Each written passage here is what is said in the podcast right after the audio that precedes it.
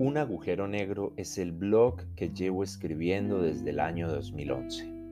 Es uno de mis tantos proyectos para tratar de entenderlo todo y para tratar de entenderme a mí. Y creo que es el más antiguo de los que tengo. Gracias a él han nacido muchas otras de las ideas que estoy realizando. En este blog comencé a escribir sobre películas, libros, tecnología, política y sobre casi cualquier cosa que se me ocurría pero poco a poco fue tomando un aire más personal e íntimo. Esas son las publicaciones que quiero compartir con ustedes en formato audio en esta tercera temporada de Totus. Recuerden que en la descripción del episodio encuentran el link a las publicaciones de mi blog, así como a los libros que he publicado y a mi presencia en redes sociales, donde me encuentran como arroba camiurs. Bienvenidos y pausen su mente por los próximos minutos. Lo que van a escuchar a continuación fue escrito a finales de 2021 y tiene que ver con mi segundo libro ebook, El nombre del silencio. Hace poco escuché un audiocurso acerca de la creatividad y la creación. Creatividad no es igual a creación y creo que me ha tomado muchos años darme cuenta de ello y aceptarlo. Durante mucho tiempo me consideré una persona poco creativa, muy racional, cuadriculada, estructurada, poco dada a la improvisación y gobernada por la planeación. Pero me he dado cuenta que ser un gran planeador y coordinador no choca con ser creativo, de hecho hasta puede beneficiarme. Luego entendí que no es que sea poco creativo, sino que mi proceso creativo es diferente, al menos al que he sido expuesto toda la vida. Dependiendo de la situación puedo ser muy bueno o muy malo tomando rápidas decisiones y ser creativo se asocia muchas veces con responder rápido. Un buen chiste en el momento adecuado, una buena improvisación musical, una respuesta correcta a una pregunta inesperada. Cuando la situación afecta mi bienestar o mi seguridad, cuando debo tomar una decisión realmente importante, puedo hacerlo bien y rápidamente. Cuando no se trata de una situación de ese estilo, necesito tiempo para analizar las opciones, entenderlas y comprender las diferencias entre ellas. Siento que necesito entender a fondo el contexto antes de dar una respuesta, saber por qué las cosas son así y cómo se relacionan las unas con las otras. Es decir, en conclusión, para lo que se llama en general creatividad necesito tiempo. Necesito pensar lentamente, al menos las primeras veces. Si no lo hago, no me sentiría a gusto conmigo mismo, ni con la decisión que haya tomado, así haya sido la correcta. Así que, aunque no lo creamos, todos somos creativos. Todos. Todos de vez en cuando tenemos alguna idea que nos parece buena, fenomenal e inigualable y creemos que si la ejecutáramos seríamos millonarios, famosos, reconocidos, importantes, etc. El calificativo que deseen relacionado con el éxito. Pero así como tenemos frecuente buenas ideas, asimismo casi nunca las ejecutamos. Tener la idea es barato, ejecutarla es costoso. Y ahí está la diferencia.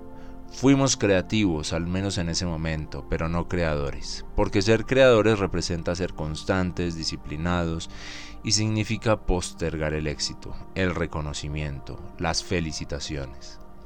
Ser creador representa un costo de oportunidad porque debemos dedicar tiempo a la realización de alguna actividad a costa de dejar de pensar en otras posibles ideas, aunque las podemos anotar. Eso es lo que he comenzado a hacer yo desde hace algún tiempo, aunque nadie asegura que vaya a llevarlas a cabo. Sin embargo, si no somos creadores, si, únicamente somos creativos, simplemente vamos a dejar que nuestras ideas mueran. Nacerán muchas o pocas, las saborearemos durante unos minutos, imaginaremos múltiples futuros posibles donde somos millonarios o nos sentimos fenomenales y luego desaparecerán de nuestras redes neuronales. Seremos buenos sembrando semillas pero malos cultivando el jardín. Y crear significa cuidar el jardín todos los días, así haya flores pequeñas, grandes, muchas o ninguna. Cuidar el jardín, crear, significa hacer y hacer más. Seguramente tomar una pausa, pero nuevamente al rato o al otro día continuar haciendo. Continuar el cuidar el jardín, crear, significa saber que seguramente algunas flores morirán, pero también significa que otras flores van a aparecer. Por tanto, no es para nada recomendable esperar que todas sí que todas nuestras creaciones nos salgan bien y menos aún perfectas.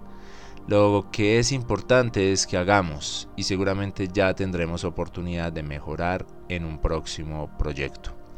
Adicionalmente, el proceso de cuidar el jardín, el proceso de crear es también valioso en sí mismo y no deberíamos esperar únicamente a tener el resultado final para sentirnos complacidos. En realidad deberíamos disfrutar de todo el proceso, sea largo o corto. Primero porque estamos aprendiendo y segundo porque si no nos la pasamos bien entonces, ¿por qué estamos haciendo lo que estamos haciendo? Además, nuestro proceso de aprendizaje quizás pueda serle de ayuda a alguien más, tal vez pueda responderle alguna pregunta o duda que tenga. O también podría servir de inspiración para alguien que no sabe cómo empezar o que le falte un pequeño empujón para tomar la decisión final. Así que luego de muchos años comprendí y acepté todo esto. Yo era de los que tenían afán y aún tengo eh, muchas ideas constantemente quiero empezar esto y aquello y quería hacerlo todo al mismo tiempo, pero así no funciona. Toca poner un orden, así sea mínimo. Y sobre todo toca comenzar a hacer y hacer y hacer.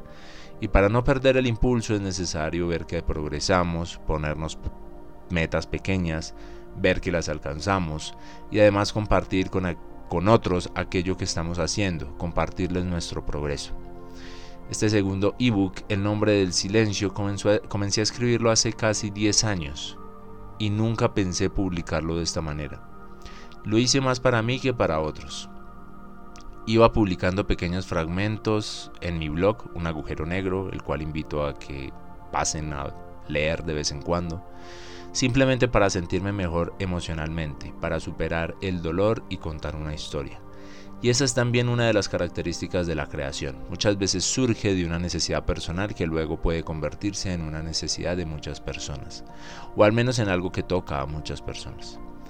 Además de que comencé a escribirlo hace más de 10 años sin saber que lo convertiría en un libro, me tardé alrededor de 5 años en finalizar todos los capítulos, con espacios incluso de años entre un capítulo y el siguiente. En algún momento pensé que no iba a terminar de escribir todo lo que quería contar. En algún momento incluso me olvidé de que lo estaba haciendo. Pero logré hacerlo a fuerza de voluntad. Y su recopilación, organización y edición luego de tanto tiempo de haber iniciado a contar la historia me ha llevado a comprender que en la creación no hay cabida para el afán, pero sí para la paciencia y la disciplina. Lo que en realidad determina la creación es qué tan satisfecho se siente el creador cuando siente que no hay más por hacer, entonces la creación ha terminado. ¿Cuánto tiempo habrá pasado para ese entonces?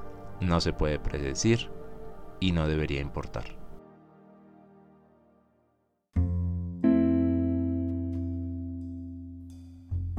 Si lo que acabas de escuchar te suscitó alguna reflexión, comentario, pensamiento o idea, me gustaría mucho que me lo hicieras saber a través de alguna de las redes sociales en las que me encuentro, como Twitter, Instagram o Facebook. También compartir o recomendar este episodio o mi podcast me sería de gran ayuda para poder seguir dando rienda suelta a mi imaginación en cualquier formato, texto, audio, fotografía, video o ilustración. Recuerda que en la descripción del episodio encuentras el link a mi blog, a mis blogs y a mi presencia en redes sociales donde aparezco como arroba Hasta pronto.